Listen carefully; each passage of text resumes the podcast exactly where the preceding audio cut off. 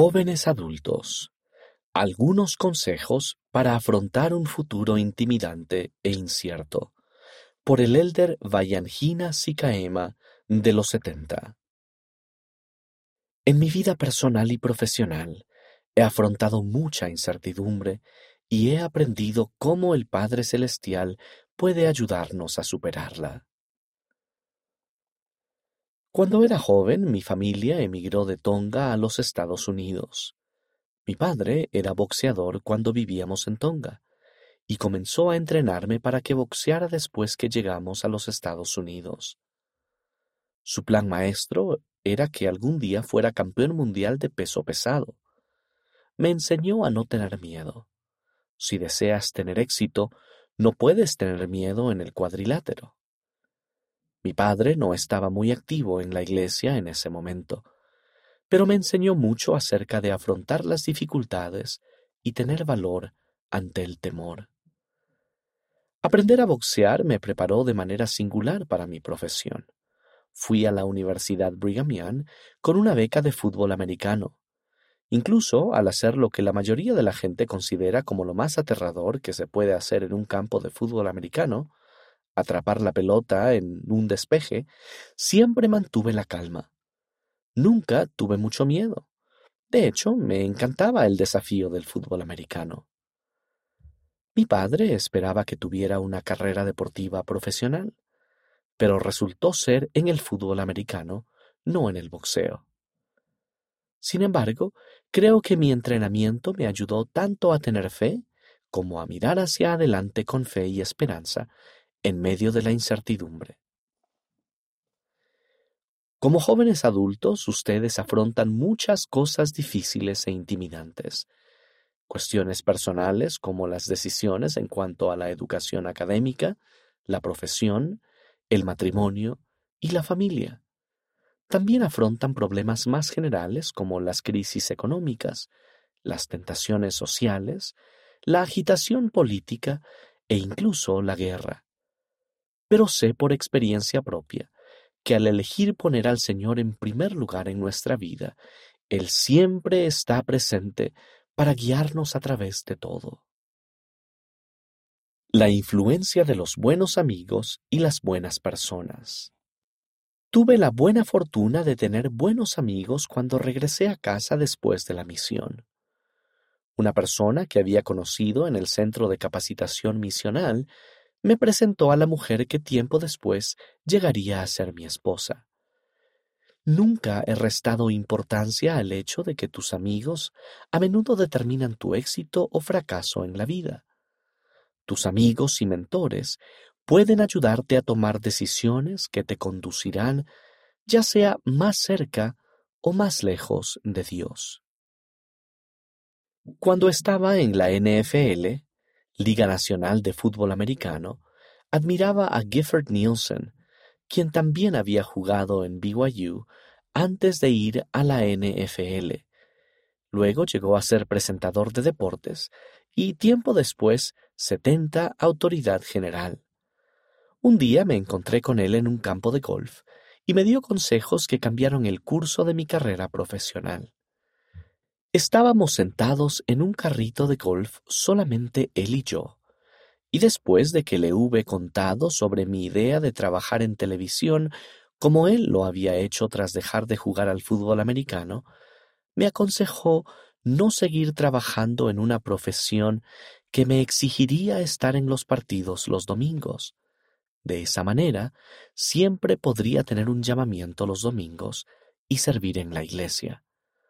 Fue así de sencillo, pero fue un consejo sobre algo que yo no había pensado, y aquello cambió el curso de mi vida. Defender aquello en lo que crees. La mayor parte de mi carrera en la NFL fue intimidante e incierta. Solo el 2% de los jugadores universitarios de fútbol americano llegan a la NFL e incluso después de entrar en el equipo, podrían sacarme en cualquier momento. Sobrevivir tanto como lo hice fue una gran bendición, pero vivir sin alternativas fue difícil. Debía tener mucha fe. En la NFL se va de un equipo a otro, año tras año, viajando por todo el país. Parece glamuroso, pero la mayoría de la gente no ve las partes menos glamurosas. Es un estilo de vida difícil, y también lo es para los matrimonios. Esa es una de las razones por las que hay un índice de divorcio tan alto entre los deportistas profesionales. Lo que me ayudó fue saber en qué creía y qué quería. Tenía un fundamento firme en Cristo y hacía con constancia todas aquellas cosas que me mantenían cerca de Él y del Padre Celestial. Tal vez no afronten una profesión que esté colmada de tanta presión y tentaciones, pero en mi caso, el ser deportista profesional me exponía a un estilo de vida muy diferente al que estaba acostumbrado. Por ejemplo, al principio, cuando viajábamos y llegábamos a las grandes ciudades, mis compañeros de equipo de inmediato querían salir y participar de diferentes actividades que no estaban en armonía con las normas del Evangelio. Y supe en aquel preciso momento que no podría mantener un pie en Sión y otro en Babilonia. No podía responder déjame pensarlo, a fin de apaciguarlos. Por el contrario, tenía que ser firme en mi fe y explicar por qué no podía acompañarlos. Tuve la fortuna de casarme mientras estaba en la universidad. Cuando fui a la NFL, mi esposa y nuestro bebé de seis meses estuvieron conmigo.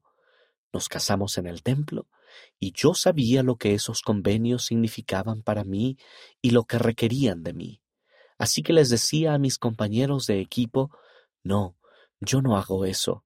Y cuando me presionaban les decía, mi esposa y yo nos casamos en la casa del Señor, donde hicimos convenios sagrados. Esos convenios son más importantes para mí que cualquier otra cosa. Lo extraño es que tras hacerme esas preguntas y quedar completamente seguros de qué clase de persona era yo, aquellos mismos compañeros de equipo comenzaron a protegerme y a respetar mis normas y convenios. Se necesita valor para defender lo que creemos y atesoramos. Al principio, afrontar tanta tentación me daba miedo, pero confiar en el Padre Celestial y recordar el carácter sagrado y el significado de mis convenios ante la presión siempre me ayudaba a mantenerme firme en la senda de los convenios en mi profesión. Ustedes pueden hacer lo mismo en cualquier circunstancia en la que se encuentren a lo largo de su travesía. Seguir al profeta. Sé que como jóvenes adultos hoy en día afrontan mucha incertidumbre y temor en cuanto al futuro, y tal vez se pregunten qué hacer y cómo avanzar en medio de ello. La respuesta fácil es seguir la guía del profeta, el presidente Russell M. Nelson. Cuando el profeta de Dios habla y te aconseja algo específico, resulta tan sencillo como seguir dicho consejo.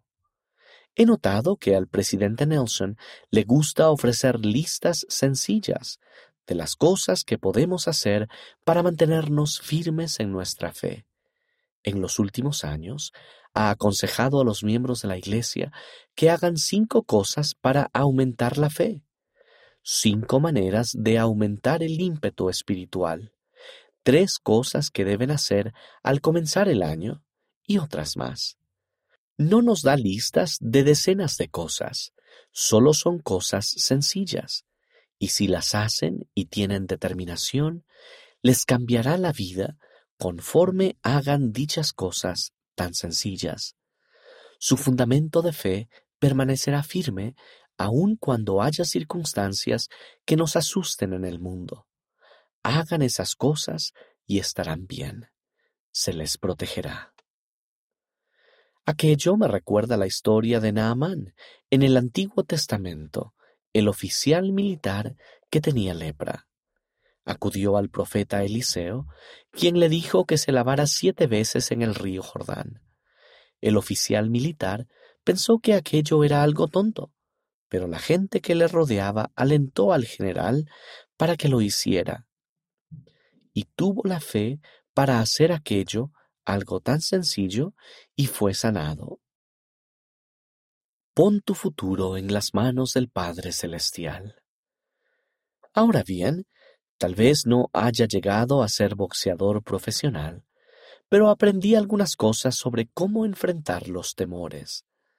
Dadas todas las decisiones y desafíos que afrontan en este momento como jóvenes adultos, les ruego que hagan todo lo que puedan por procurar y mantener la influencia del Espíritu con ustedes siempre. Esa es la clave. Como enseñó el presidente Nelson hace poco, el ímpetu espiritual positivo nos hará seguir avanzando por entre el temor y la incertidumbre que generan las pandemias, los tsunamis, las erupciones volcánicas y los enfrentamientos armados. El ímpetu espiritual nos puede ayudar a resistir los ataques incesantes e inicuos del adversario y a frustrar sus esfuerzos por erosionar nuestro cimiento espiritual personal. Cuando era más joven y me enfrentaba a la realidad de mudarme a un nuevo país como inmigrante, no podía imaginarme una vida libre de incertidumbre. Conforme he continuado afrontando la incertidumbre a lo largo de mi vida y mi profesión, he aprendido que como discípulos de Cristo, podemos afrontar cualquier temor u obstáculo que haya en nuestra senda. Al rodearse de buenas personas, definir y defender sus creencias y seguir al profeta, el futuro no parecerá tan intimidante y podrán seguir adelante con fe, a pesar del temor o la incertidumbre. Cuando pongan su futuro en manos de nuestro amoroso Padre Celestial, pueden confiar en que Él siempre estará presente para ustedes.